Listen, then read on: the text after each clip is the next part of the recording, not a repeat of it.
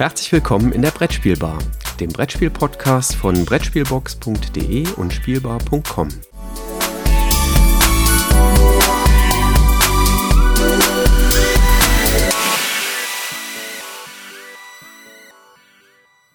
Einen wunderschönen guten Morgen hier an der Brettspielbar und ich begrüße auch den Jürgen. Das Wetter ist ein wenig bewölkt, aber soll nicht unsere Laune verhageln, äh, wieder mal über nette Spiele zu plaudern. Einen schönen guten Morgen, Christoph. Zum Wetter kann ich gar nichts sagen, weil es hier noch so dunkel ist. Wir nehmen ja Sonntagmorgens kurz nach acht auf. Ich hoffe, du hörst auch mal was anderes von mir. Christoph hat einen neuen Gast bei sich im Büro äh, und zwar ein ähm, so ein Schaumstoffschutzschild um sein Mikrofon herum. Das heißt, ähm, der Stuhl ist nicht mehr so laut zu hören, das Rauschen des Rechners ist nicht mehr so laut zu hören und Christophs Stimme klingt noch ein bisschen volumiger. Ja, wir tun ja alles, äh, damit wir unsere Hörer glücklich äh, äh machen. Äh, und so habe ich natürlich auch das ein oder andere Feedback nochmal zu Herzen genommen und da noch ein bisschen in Technik investiert. Ähm, ja, ich hoffe, dass sich das am Ende auszahlt. Du klingst wundervoll. Ah. Wundervoll haben wir auch vor einem knapp einem Jahr geklungen, als wir über ein Spiel von Queen Games gesprochen haben. Im Rahmen äh, des Brettspielradios von Beeple haben wir über Fresco das Würfelspiel gesprochen. Und äh, da gab es damals eine, zwei Spiele da drin, nämlich das Würfel- und das Kartenspiel. Und ich glaube, du hast jetzt das Kartenspiel auf dem Tisch gehabt, richtig? Richtig, genau. Und da würde ich gerne ein bisschen was zu erzählen. Wir haben, das ist ja so ein tatsächlich ein Doppelpack. Also das Fresco Würfelspiel und Kartenspiel sind in einer Schachtel. Das Würfelspiel hatten wir letztes Jahr in einer der Live-Sendungen des Messeradios von Bibel vorgestellt. Ähm, übrigens hier an der Stelle der kleine Hinweis, da wird auch in diesem Jahr wieder etwas passieren. Ähm, wir arbeiten im Bibel-Netzwerk gerade schon ganz kräftig daran, ähm, ein äh, Messeradio wieder auf die Beine zu stellen. Und äh, damals haben wir gesagt, das Würfelspiel ist äh, ganz gut geeignet für Familien. Das hat uns damals durchaus Freude gemacht. Und äh, jetzt bin ich endlich dazu gekommen, auch das Fresko-Kartenspiel ähm, ausreichend auszuprobieren, um hier etwas dazu zu sagen. Wie gesagt, findet sich in der gleichen Schachtel wie das Würfelspiel. Hm, und ich muss zugeben, schöner wäre fast gewesen, wenn sie in unterschiedlichen Schachteln gekommen wären. Denn das Würfelspiel ähm, habe ich ja im letzten Jahr durchaus empfohlen. Das fand ich ja wirklich ganz nett. Und äh, bei dem Kartenspiel muss ich zugeben, ich habe da die Regel gelesen gehabt und dachte so, hey, das klingt genauso richtig nett. Und dann haben wir angefangen zu spielen und obwohl es wirklich ganz einfach ist. Es ist wirklich ganz einfach. Also der, der Spielablauf ist immer, ne, reihum ist man an der Reihe, dann zieht man zunächst einmal eine Karte nach, eine Marktkarte. Da finden sich Farbtöpfe drauf, denn wir wollen ja Fresken ähm, restaurieren und ähm, ja, malen ähm, entsprechend.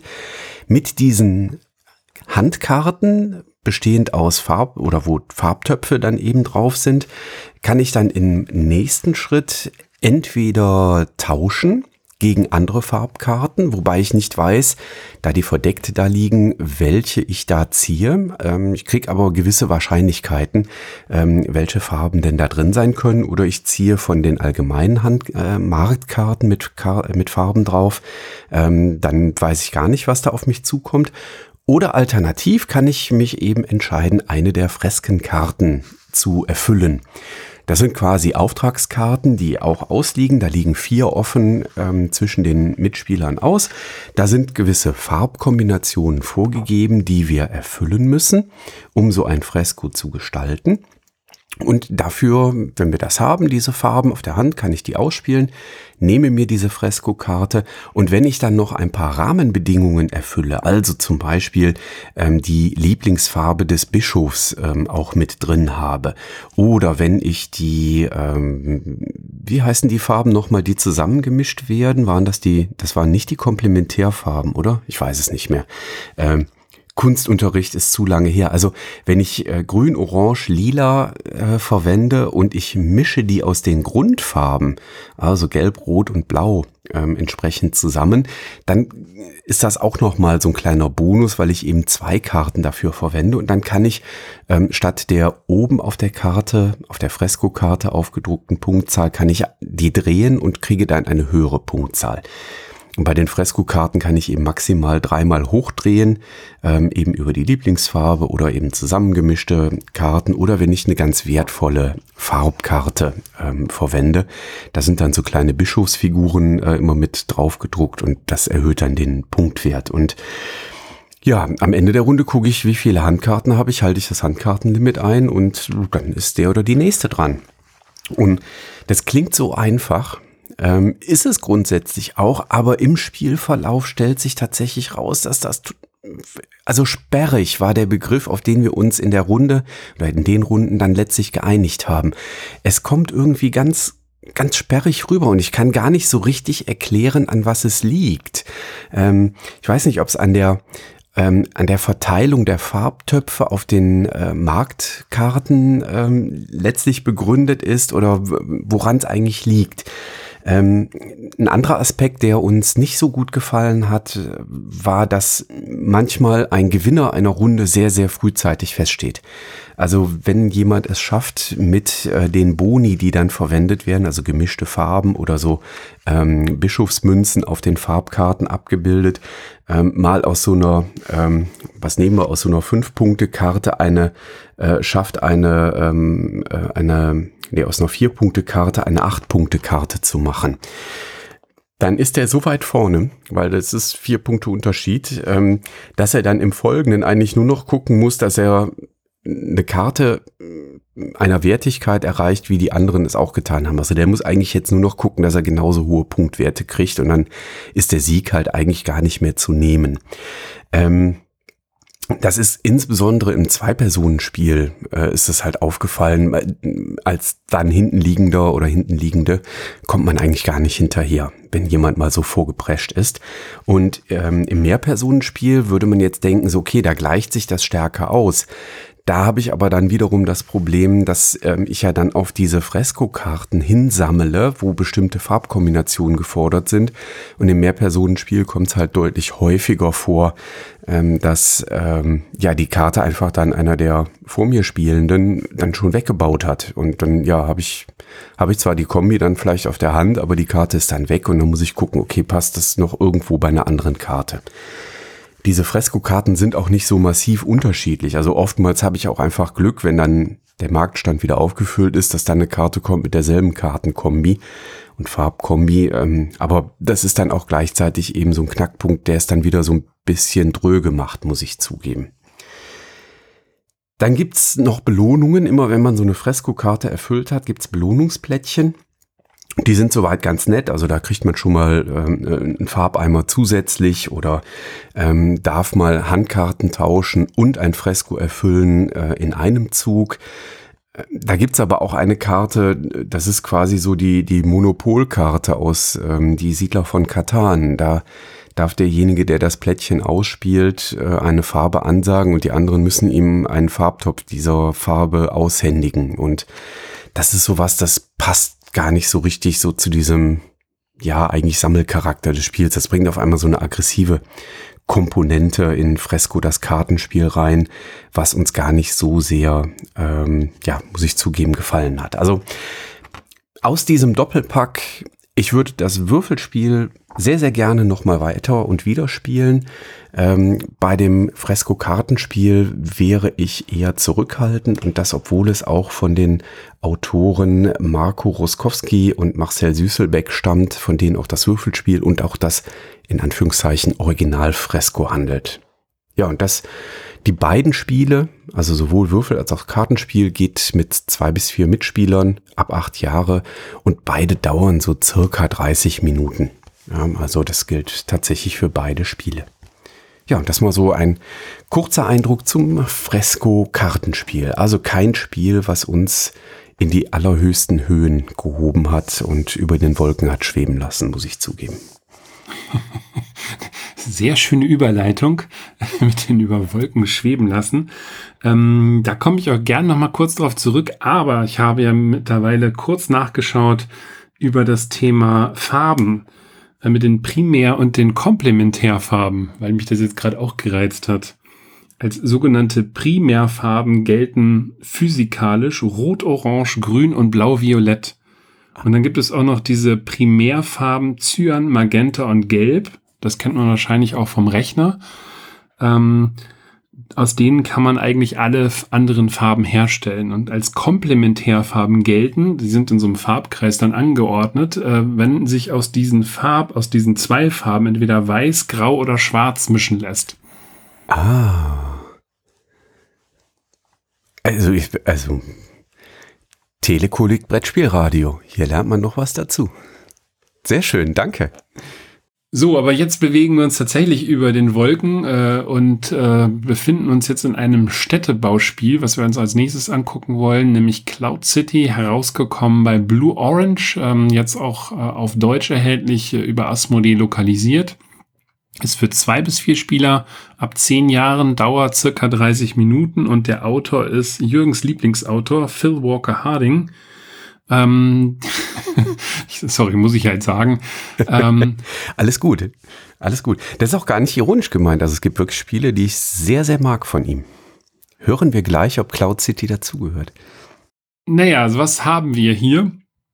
Ähm, wir haben in der Auslage erstmal drei verschiedene äh, farbige Türme liegen. Äh, klein, mittlere und große Türme, die sind aus Kunststoff.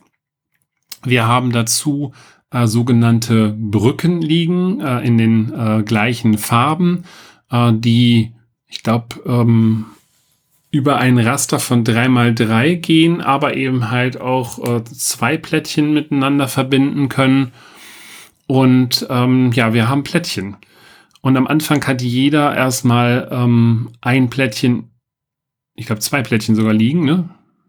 Äh, ein, ein Startplättchen hat man. Ein Startplättchen, genau. Mhm. Aber zwei Plättchen auf der Hand und drei werden offen in die Auslage gelegt. Auf diesen Plättchen wiederum sind vier Felder abgebildet. Und das, was wir machen, ist, wenn ich jetzt ähm, ein, mich für ein Plättchen aus der Hand entscheide, dann lege ich das an ein bereits gelegtes Plättchen an, aber nicht diagonal. Das heißt, es muss unmittelbar an ein bereits gelegtes Plättchen angrenzen und bestücke dann das Plättchen mit den entsprechenden Türmen. Die sind farblich auch abgebildet.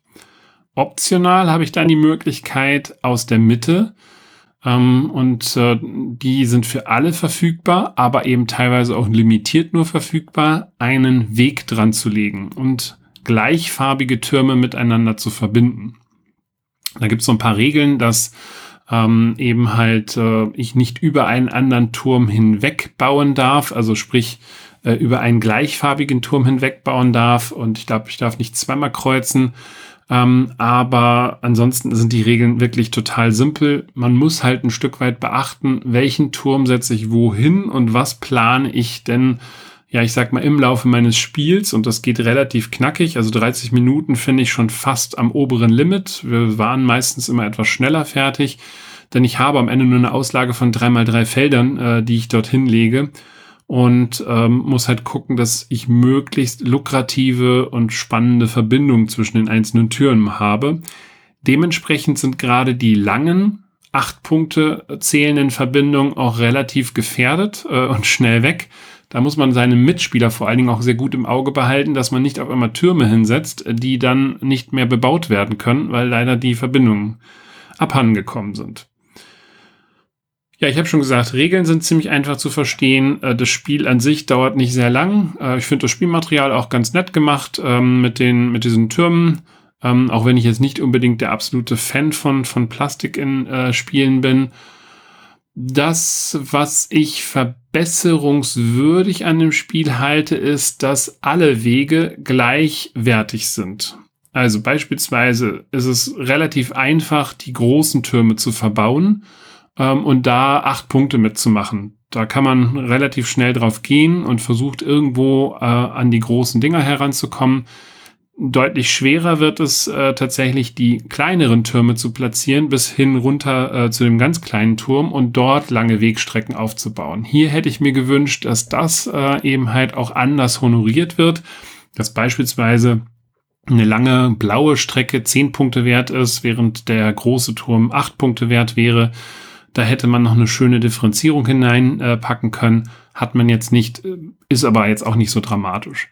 Ergänzend gibt es dann noch eine sogenannte fortgeschrittenen Variante, wo man Aufgabenkärtchen noch dazu bekommt, äh, wo es, glaube ich, darum geht, die, die längste Strecke oder die längste äh, geschlossene Strecke innerhalb eines Farbbereichs abzubilden, etc haben wir bisher, ähm, ich glaube, wir haben es uns angeguckt, gespielt haben wir es nicht, weil wir es jetzt äh, einfach ähm, unnötig fanden, jetzt bei diesem Familienspiel da noch eine, eine Komplexität hineinzupacken, ähm, die es, glaube ich, äh, nicht unbedingt äh, gut getan, äh, die dem Spiel nicht unbedingt gut getan hätte.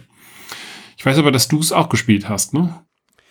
Ja, ich habe es auch gespielt und äh, ich fange mal bei der Dauer an. Also wir haben auch durchaus Partien in, drei, äh, in 15 Minuten gespielt gehabt.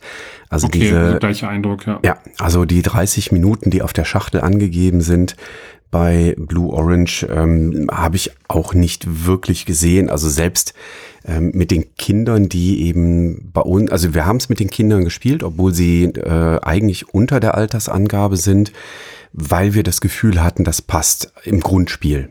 Ähm, und wir haben das ähnlich gemacht wie ihr. Wir haben dann, ähm, nachdem die Kinder gesagt haben, ja, äh, ist schön, ähm, nochmal spielen, habe ich dann gefragt, so, ja, es gibt übrigens da auch so Erweiterungskarten, da gibt's dann noch so kleine Aufgaben. Und ich glaube, wenn man die reinnimmt, dann ist es auch realistisch, ähm, die 30 Minuten Spielzeit zu erreichen. Ähm, und bei uns haben wir auch mit den Füßen quasi abgestimmt. Wir haben uns dann diese Spezialauftragskarten mal angeschaut und ähm, haben dann überlegt, so, haben wir, wollen wir das da einbauen? Und wir waren dann tatsächlich auch einhellig der Meinung, nee, das braucht das Spiel eigentlich gar nicht. Das, das ist gar nicht nötig, dass wir die einbauen, weil das hat uns auch so ausreichend viel Freude gemacht. Und äh, deswegen muss ich zugeben, ich kann auch zum Spiel mit den Auftragskarten gar nicht sagen, das sind halt ja die Auftragskarten. Es ist, ist so, dass das, was man dabei erwarten würde, sage ich mal. Ne? Also der längste zusammenhängende Weg oder die meisten Wege äh, in seine Stadt eingebaut ähm, oder ähm, wenn man einen Weg über unterschiedliche Längen ähm, gebaut hat, ne? also so einen grünen Einer, dann einen grünen Dreier, einen grünen Fünfer, einen grünen Achter ähm, und so weiter. Ähm, also das ist, glaube ich, so ganz nett, erhöht den Grübelfaktor, packt aber ohne es gespielt zu haben, hatten wir das Gefühl, das packt jetzt nicht ein Schäuflein obendrauf, sondern wir waren eigentlich sehr zufrieden mit dem ähm, Grundspiel. Und ähm, ich muss zugeben, das, was dann auf dem Tisch entsteht, ähm, ist äh, total fotografierwürdig. Also ich glaube, das ist das Spiel, wo ich die meisten Fotos diesen Sommer gemacht habe ähm, von irgendwelchen Spielsituationen. Ähm, ich habe mal in einer Partie äh, tatsächlich auch äh, dann acht Bilder gemacht. Nach jedem neu gelegten Plättchen habe ich ein Foto gemacht um so eine Fotostrecke zu sehen, wie ist eigentlich meine Stadt da entstanden und wie hat die sich weiterentwickelt. Das ist, das ist schon befriedigend, das so aufzubauen und das zu sehen. Ne? Also muss ich echt zugeben, das war, war echt schön. Und dann, ja, sieht sehr imposant aus.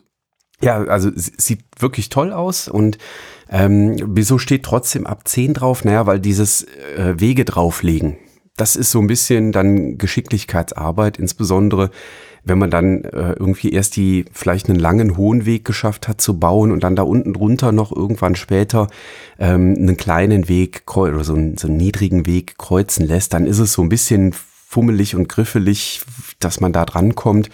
Und ich glaube, das ist der wesentliche Grund, wieso dann da drauf steht, äh, ab zehn Jahren, ähm, weil das ähm, grundsätzlich konnte das unsere ähm, Siebenjährige schon passabel mitspielen. Ähm, wenn es dann um die taktische Tiefe geht, dann äh, hat es aber auf jeden Fall äh, mit der Neunjährigen schon prima geklappt. Aber also ich würde mal sagen, so das Grundspiel geht vielleicht ab acht Jahre aufwärts, ähm, wenn man ein bisschen Spielerfahrung hat. Und ähm, ja, da muss man gegebenenfalls mal helfen mit dem da reinfummeln von den Wegen. Also du hörst, äh, ich, ich, äh, ich bin nicht negativ gestimmt. Hm. Nee, negativ bin ich jetzt auch nicht gestimmt. Wie gesagt, ich fand's fand's wirklich gut. Ich hätte mir nur gewünscht, dass, wie gesagt, die, die Wege, die etwas schwerer zu bauen sind, eine höhere Belohnung erfahren hätten. Ähm, das wäre so ein, so ein ähm, noch ein netter Gimmick da drin gewesen. So sind sie alle gleichwertig, allerdings nicht gleich schwer zu bauen. Und die Gefahr, die ich dann immer gesehen habe, ist, dass man sich dann eigentlich erstmal auf die höheren Türme schnell stürzt, um möglichst äh, gefahrenfrei die bauen zu können. Äh, und danach erstmal äh, schaut, was macht man dann mit den, äh, mit den anderen. Ähm, das war so meine Erfahrung aus den Spielen. Mhm. Ähm, da leitet ja die Startaufstellung oder die Startplättchen der Spieler leiten da ja so ein bisschen hin, denn jeder hat eine unterschiedliche Kombination von äh, zwei Türmen unterschiedlicher Höhen ähm, auf den Startplättchen drauf. Und das, äh, da sollte man sich auch tunlichst dran orientieren und sagen, okay, wenn ich Blau und Grün auf meinen Startplättchen habe, dann sollte ich vielleicht überlegen, ob ich damit vielleicht dann auch wirklich meine Taktik irgendwie aufbaue. Strategie würde ich nicht sagen, Taktik ähm, aufbaue. Wer jetzt übrigens sagt, ach, das sind nur 3x3 Felder, ja, das sind 3x3 Kärtchen, aber da ja auf jedem dieser Kärtchen, wie, wie ich eben schon sagte, vier ähm, mögliche Bauplätze sind, ähm, sind am Ende das 9 mal 9 Felder und das wird dann schon teilweise auch recht wuselig. Da muss man schon auch gut planen. 6 mal 6. Ja, stimmt, Entschuldigung, 6 mal 6. Boah. Ja. Ich musste aber auch kurz, noch ich, zu früh. Ich musste aber auch kurz nachdenken. Ich dachte so, nee. Stimmt. Aus 3 mal 3 mal 2 wird 6 mal 6. Äh, vollkommen richtig. Genau. Ähm, nee, also es sind 6 mal 6 Bauplätze. Und ähm, ja, ähm, es ist vom Spielgefühl, äh, möchte ich fast sagen, ein typisches Phil Walker Harding Spiel. Ähm, tendenziell repetitiv also man macht eigentlich immer das Gleiche. Die Spielzüge gleichen sich eben. Ne? Also ist ja auch von deiner Beschreibung her ist das ja auch klar. Ne? Man legt ein Plättchen, zieht ein Plättchen nach und dann baut man da die Türme noch drauf, ähm, legt die Brücken. Ähm, also da ist jetzt nicht so wahnsinnig äh, viel Abwechslung. Das, und das ist so etwas, was für mich viele Phil Walker Harding Spiele charakterisiert. Der Michael Schacht hatte auch mal so eine Phase, wo ähm, die, die Spiele, die waren, die waren sehr schön, aber in seinem einzelnen Spielzug hat man eigentlich immer so etwas sehr, sehr Gleichartiges äh, gemacht und getan. Und ähm, das, das fällt mir bei Phil Walker Harding Spielen ähm, sehr häufig auf. Aber ja, wie gesagt, also hier äh, spielt sicherlich das Material mit rein, dass mir das äh, auch wirklich gut gefällt. Was ich dir noch gar nicht erzählt habe, ist, dass wir gestern Abend ähm, diesen Disney-Pixar-Film äh, Coco gesehen haben. Aha. Ich weiß nicht, ob du den kennst. Ähm, ich überlege gerade, äh, war das nicht der, der irgendwie in der Totenstadt spielt? Irgendwie sowas? Genau. Das äh, führt uns ja quasi dazu über, dass wir da auch ein Spiel spielen können in der Totenstadt, ne? Das wäre eine Möglichkeit, ja. Ach, was haben wir heute für tolle Überleitungen. Ähm, wir haben an den letzten Spieleabenden ähm, ein Kommunikationsspiel gespielt, nämlich Fiesta de los Muertos. Ähm, und ich nehme mal das Knopfhoff vorweg. Uns hat's richtig gut gefallen, was man da tut und was man da macht. Das ist ein Kommunikationsspiel von Antonin Bocara.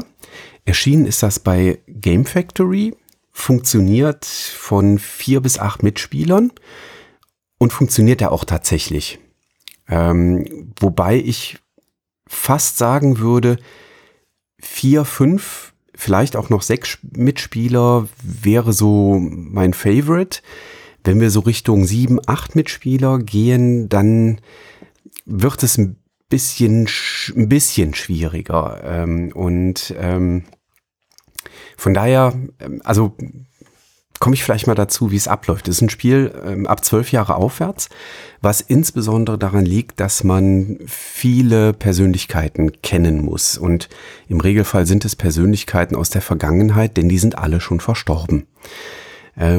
Spiel dauert auf der Schachtel steht 15 Minuten. Man kann es auch äh, locker in, in 10 Minuten äh, runterspielen. Was tut man? Äh, man bekommt zu Beginn des Spiels eine Karte, verdeckt zugeteilt. Zum und auch Spiel Cäsar. Ja, oder was habe ich hier? Whitney Houston oder Ursula aus Ariel die Meerjungfrau, Nelson Mandela, Smaug aus Der Hobbit, Marie Antoinette habe ich hier noch, Neil Armstrong, Rosa Luxemburg, Steve Jobs, Ramses II., Pocahontas, John F. Kennedy. Also man merkt ähm, Figuren, die ähm, in der Realität vorkommen, Persönlichkeiten und Figuren aus der Fiktion. Allen gemeinsam ist, sie sind schon verstorben. Spoiler-Alarm. Voldemort ist auch dabei. Ähm, und wir bekommen diesen, ich, ich glaube, für, die, für diejenigen, wo das relevant ist, die, ähm, die, die sind da durch mit Harry Potter. Ja, ich wollte ähm, gerade sagen, meiner Tochter könnte ich das jetzt noch nicht sagen. Die ist nämlich jetzt bei Band 6 und die oh. darf die Filme nicht eher sehen, bis sie die Bücher gelesen hat. Also von daher muss ich jetzt gucken, dass meine Tochter die nächste Folge von uns nicht hört. Ich, ich überpieps das einfach dann, ja, in der, okay, gut. Ähm, ich bezweifle allerdings, dass sie sie hört. ja, wie? ja, wie? Kannst du sie mir gerade mal hier ans Mikrofon geben, bitte? ähm, ja, wir, wir bekommen also eine dieser Persönlichkeiten zugeteilt und dann bekommen wir ein Spielbrett zugeteilt. Da schreiben wir erstmal den Namen der Persönlichkeit in die Mitte drauf. Dieses Spielbrett können wir dann zuklappen. Und jetzt kommt der Kniff an der Sache. Zu dieser Persönlichkeit dürfen wir jetzt exakt einen Begriff aufschreiben wo wir denken, Mensch, das ist ein Begriff, den verknüpfen wir mit dieser ähm, Persönlichkeit. Ähm, Zum Beispiel bei Cäsar, was würdest du damit verbinden? Jetzt würde man natürlich sagen, äh, man könnte ja Kleopatra draufschreiben, weil ne, Cäsar und Kleopatra, da war ja was. Aber mhm. da greifen jetzt die Restriktionen. Wir dürfen nämlich als Begriff, der zu unserer Persönlichkeit hinzuzählt, eben keine Menschen, also keine Namen von Menschen aufschreiben, auch nicht von fiktiven Persönlichkeiten. Also Kleopatra ging jetzt nicht, aber was man natürlich machen könnte, wäre, man könnte Kaiser aufschreiben. Wäre eine Möglichkeit.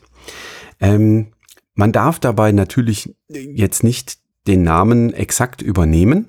Ja, also ich darf jetzt, wenn da, was weiß ich, ähm, wir nehmen mal den John F. Kennedy steht, darf ich nicht Kennedy aufschreiben. Das ist auch logisch, ne? Ähm, ist ja klar. Ähm, und muss also einen Begriff wählen, wo ich denke, okay, das ist ein Begriff, den verknüpfen alle hier bei uns in der Runde sofort mit dieser Persönlichkeit. Aber es darf auch nur ein Wort sein, ne? Genau, also nicht exakt irgendwie ein Wort. Wobei man da dazu sagen muss, da ist die deutsche Sprache ja dankbar. Ne? Also ähm, ähm, man kann ja auch zusammengesetzte Worte im Deutschen bilden und das ist tatsächlich erlaubt. Also der ähm, Ex-Präsident bei John F. Kennedy wäre möglich. Wäre möglich. Äh, es wäre auch, was weiß ich, äh, bei irgendeinem äh, es, es, wäre auch der ähm, äh, Zeitnehmer Ausbildungslehrgangs äh, Chefvorsteher wäre auch möglich. Ja, mhm. wenn, hm, ja, also wenn jemand mal so im Handball so einen Zeitnehmerkurs macht, dann äh, hat man da ja so Ausbilder. Ginge. Ähm, macht man aber im Regelfall nicht. Doch, macht man schon. Also den, den Kurs schon, ne? aber man schreibt nicht so ein Wort auf. Ähm, dann gibt man diese zugeklappte Tafel an den nächsten Spieler oder die nächste Spielerin weiter. Das heißt, der oder diejenige sieht nicht den Namen, der unter dem abgedeckten Teil der Karte steht, sondern sieht nur unten den Begriff, der darauf angegeben ist, der ja mit dem Namen irgendwie verknüpft sein soll. Den Begriff wischt man weg, schreibt einen neuen, anderen Begriff dahin, der sich auch unterscheiden muss. Also ich darf keinen Begriff desselben Wortstammes nehmen. Also wenn mir jetzt jemand Leser weitergegeben hat, ist, glaube ich, das Beispiel aus der Anleitung, dann darf ich jetzt nicht lesen draufschreiben, sondern ich muss dann irgendwie was anderes wählen. Ne? Also Leser, dann nehme ich vielleicht die Zeitschrift als neuen Begriff. Aber bei, bei wenn wir dieses, unser Wortspiel von Cäsar, Kaiser weiterspinnen, dann könnte da jetzt auch Preußen stehen. Richtig, genau. Man könnte dann auch Preußen entsprechend draufschreiben. Und ähm, ja, so geht man weiter voran. Das macht man viermal. Das heißt, diese Tafeln wandern viermal weiter und dann werden die Tafeln äh, in die Mitte gelegt, äh, kriegen ein Nummerchen zugeordnet ähm, und die Namenskärtchen, die wir zu Beginn der Runde bekommen haben, werden verdeckt auf acht Stück aufgefüllt. Die werden dann gemischt ähm, und dann werden die offen in der Mitte aufgedeckt. Und jetzt geht es darum, dass wir tippen sollen, diese Begriffe, zu welchen auf den Kärtchen angegebenen Persönlichkeiten gehören die eigentlich? Also kann ich aus den Begriffen, die dann danach viermal tauschen, weitergeben, wegradieren, neu hinschreiben, kann ich die dann immer noch der Persönlichkeit zuordnen? Und äh, das äh, macht echt Gaudi. Und wenn man die erste Runde gespielt hat, fällt einem auf, verdammt, ich hätte mir mal merken sollen, welche Begriffe sind eigentlich bei mir angekommen? Welche Begriffe habe ich dann hingeschrieben? Und an wen habe ich diese Begriffe weitergegeben und was könnte eigentlich daraus entstanden sein aus diesen Begrifflichkeiten, die wir da jeweils aufgeschrieben haben? Und das ist der Knackpunkt äh, bei Fiesta de los Muertos. Da braucht man vielleicht eine Runde, bis man das äh, verstanden und nachvollzogen hat. Und wenn man das aber einmal geblickt hat, dann macht das äh, echt richtig Gaudi, dann äh, so wirklich deduktiv ranzugehen, so okay, also ich habe, Moment mal, ich habe doch den Begriff von meinem rechten Nebenmann oder der rechten Nebenfrau bekommen habe das durch das ersetzt und dann habe ich das weitergegeben und das war dann der letzte Spieler oder Spielerin in der Runde, die oder der da einen, Begriff draufgeschrieben hat. Was, was könnte das denn sein? Und dann schließe ich zurück auf meinen Begriff und auf meinen Vorgängerbegriff. Und dann bin ich ja schon ganz nah dran an der ursprünglichen Persönlichkeit. Also das ist dann wirklich da so über diese Begriffe deduktiv rangehen und versuchen, okay, da liegen jetzt die Endbegriffe, quasi die finalen Begriffe liegen auf dem Tisch. Aber wie sind die eigentlich entstanden? Und führt dann dieser Entstehungsweg zu einer der Persönlichkeiten, die dann da ähm, notiert sind auf einer der Kärtchen. Und das ist dann die, äh, die Gaudi, die da aufkommt. Und äh, das ist ist wirklich eine schöne Knobelei, die uns richtig, richtig gut gefallen hat. Ähm, wie gesagt, in der ersten Runde hat das bei uns äh, nicht so gefruchtet, weil ja, man hat einen Begriff weggeradiert, neuen hingeschrieben, weitergegeben. Aber wir haben uns in der ersten Runde tatsächlich nicht ausreichend gemerkt, was, wie sind eigentlich diese Ketten entstanden. Und das ist der Kniff, den man mitnehmen muss, damit äh, Fiesta de los Muertos äh, so richtig zündet. So, dann gibt's noch so ein paar Kleinigkeiten. Also wir haben das so gehandhabt, wenn jemand eine Karte bekommen hat mit einer Persönlichkeit drauf, die überhaupt der oder demjenigen nicht sagte, dann haben wir gesagt, tausch sie halt aus. Ja, äh, macht ja keinen Sinn, dass man dann da irgendwie rumeiert. Ähm, das kam dann auch tatsächlich mehrmals vor in den Runden. Hängt natürlich massiv von den Mitspielern ab, äh, die man da dabei hat. Schön ist auch dann so das Spezialwissen, was der ein oder die andere hat. Ähm, also mir ist es mal passiert, ich hatte, ich hatte den Karl Marx. Da habe ich überlegt, so, okay, welchen Begriff verbindest du eindeutig mit Karl Marx?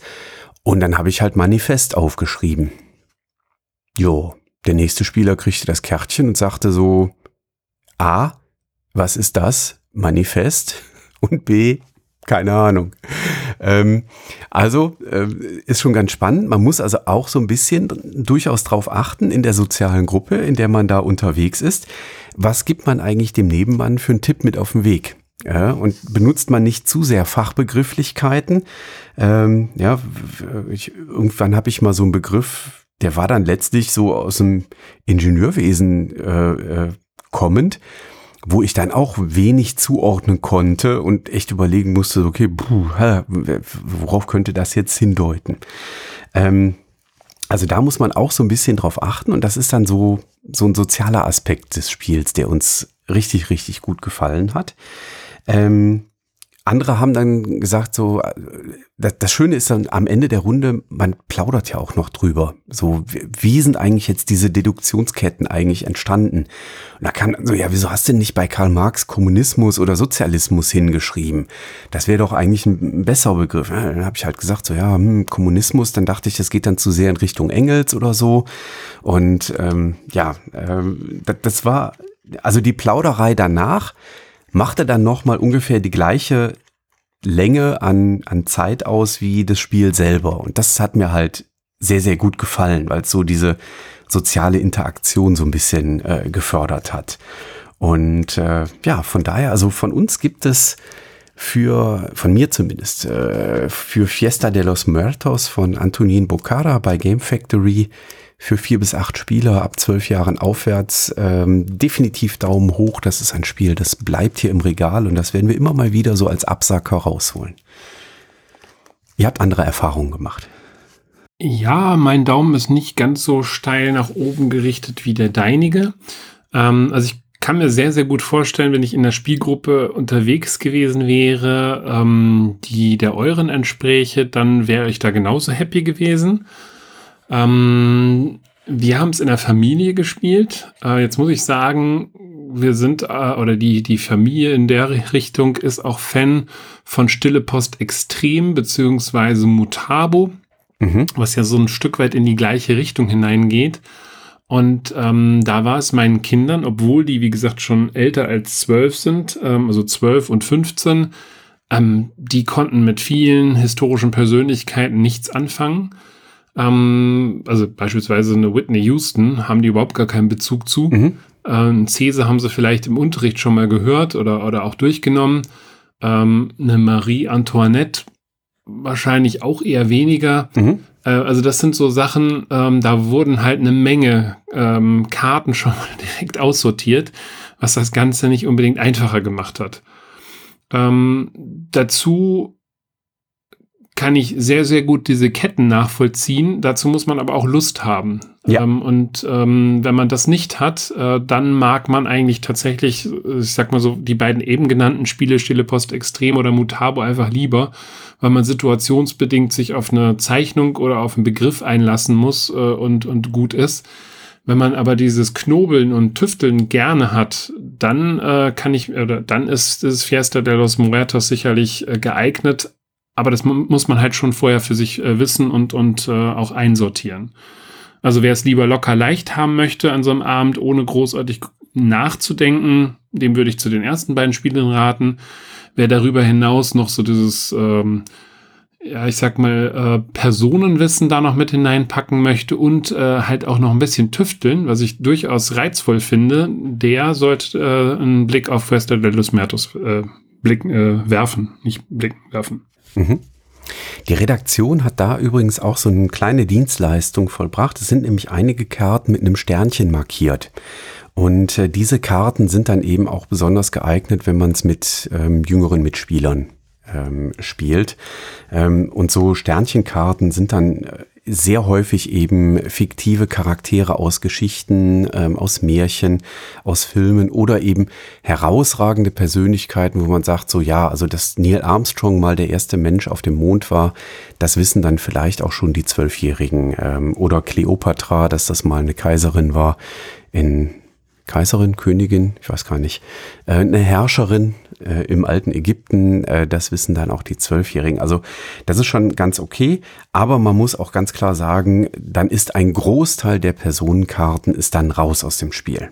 Ähm, mhm. Und dann ist es dann eben für die Erwachsenen teilweise auch nicht so spannend, wenn dann eben nur ähm, irgendwie die fiktiven Charaktere aus Disney-Filmen oder aus Marvel-Comics oder anderen Comics ähm, irgendwie auftauchen. Und ähm, von daher, es ist meines Erachtens eher so ein Spiel für die Freundesrunde. Ähm, und wenn man da so ein eine Lust an der, an der deduktiven Knobelei hat, dann ähm, ist das äh, noch am ehesten passend. Ja. ja, wie gesagt, also definitiv kein schlechtes Spiel. Man muss es nur halt im Blick haben, dass, dass äh, da äh, mit der richtigen Gruppe da man unterwegs ist. Ja, ein Kommunikationsspiel, so würde ich es beschreiben. Hast du denn auch noch ein Kommunikationsspiel mit dabei? Ähm, ich weiß gar nicht, ob ich es als Kommunikationsspiel bezeichnen würde, aber ja, es, es spielt damit rein. Es ist aber auch noch zusätzlich ein, ein kreatives äh, Wort, Erfindungsspiel, wie auch immer. Ähm, so Clever heißt das, äh, oder So Clover ähm, ähm, im Englischen, ist bei Repos erschienen. Äh, gibt es jetzt auch schon im Handel. Und äh, auf der Packung ist ein, ein großes grünes Kleeblatt. Man kann es mit bis zu sechs äh, Personen spielen. Jetzt muss ich mir nochmal die Daten eben äh, besorgen. Ähm, das ist vom Autor François Romain. drei bis sechs äh, Spieler, 30 Minuten und ab zehn, ähm, ich denke mal ab zehn passt, vielleicht äh, ein Tick älter sollte man schon sein. Äh, man hat eben dieses Kleeblatt und man bekommt dann, ähm, ja, ich sag mal so kleine Wortkarten, auf denen sind vier Begriffe drauf. Und in diesem Kleeblatt sind so kleine ähm, Einlassungen drin, wo man diese Wortkarten platzieren kann. Ähm, wie die platziert sind, ist völlig unerheblich. Ähm, also zumindest macht man das einfach willkürlich. Und dann hat man auf jeder Seite dieses Kleeblatts ein Wortpaar. Da liegt von mir aus ähm, Teddy und äh, Schachtel. Und jetzt muss man sich so eine Art Überbegriff für Teddy und Schachtel äh, eben halt äh, ausdenken. Jetzt muss ich natürlich gucken, wie kreativ bin ich auf die, die Schnelle. Ich habe mir nämlich kein blödes Beispiel da äh, genommen. Wir, wir ähm, nehmen ja sonntags morgens auf. Das heißt, unsere Zuhörer haben Mitleid, dass du dir jetzt so früh so kreativ ja. was ausdenken Man könnte jetzt Puppenbett sagen. Zum Beispiel. Oh. Also Teddy, Schachtel, Puppenbett. Äh, und das gleiche macht man eben halt auch auf den anderen Seiten.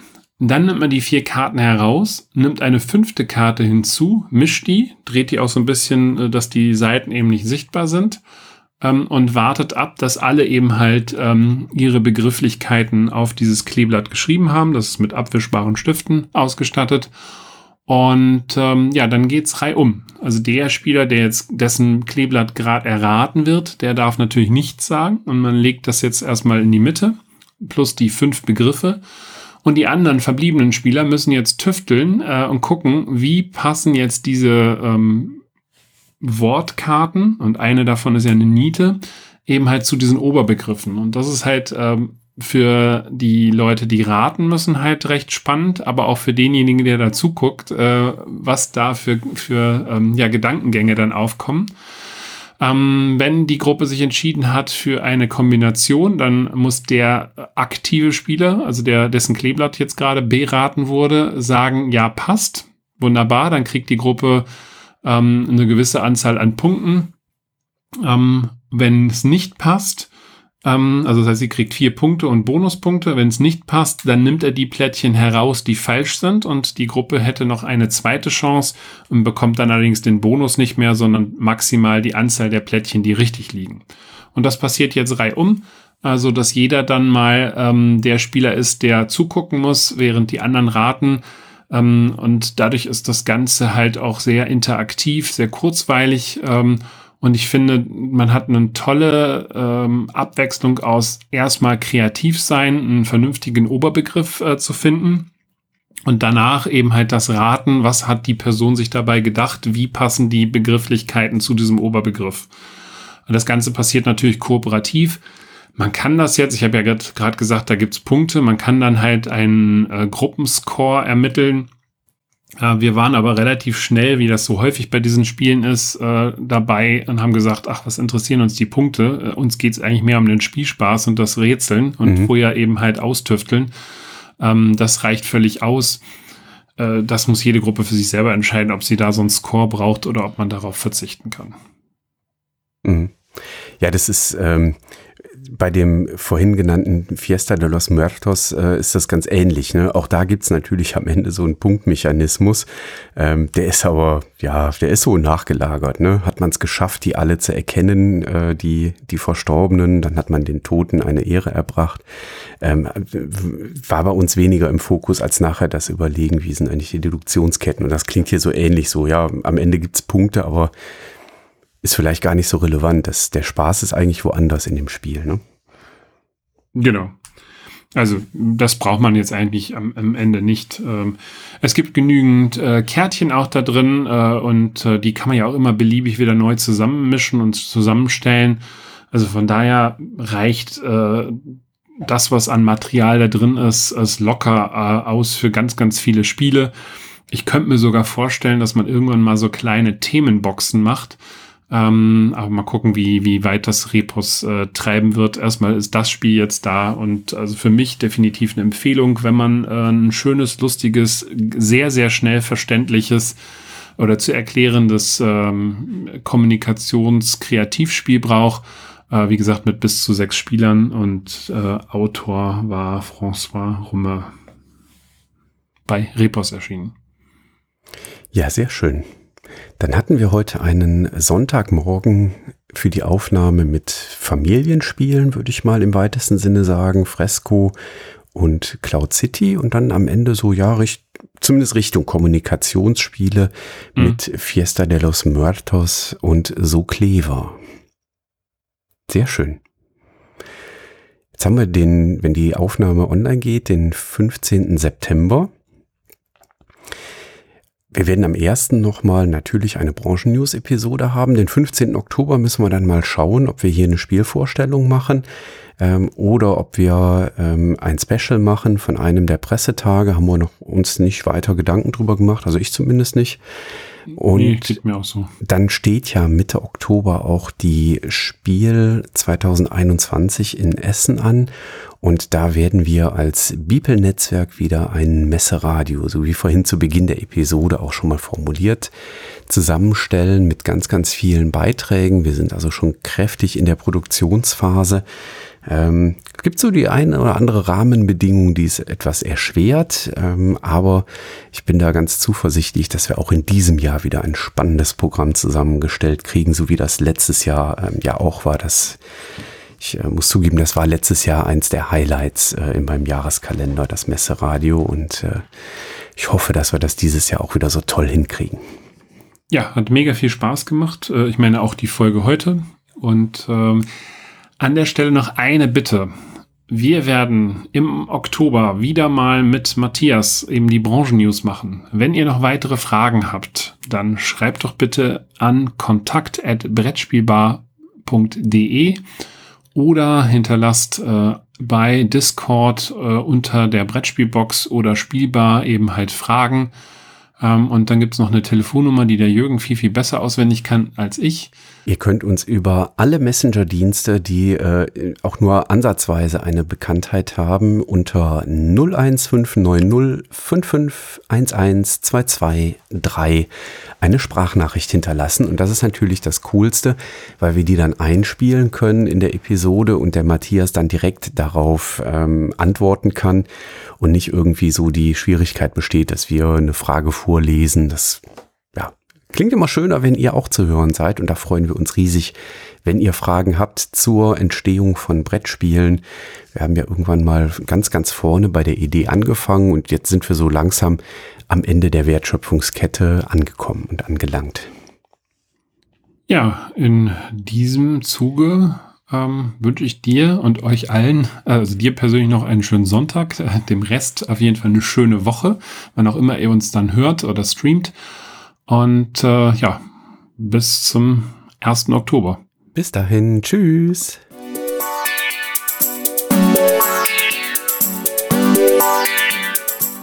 Danke, dass du der Plauderei an der Brettspielbar gelauscht hast.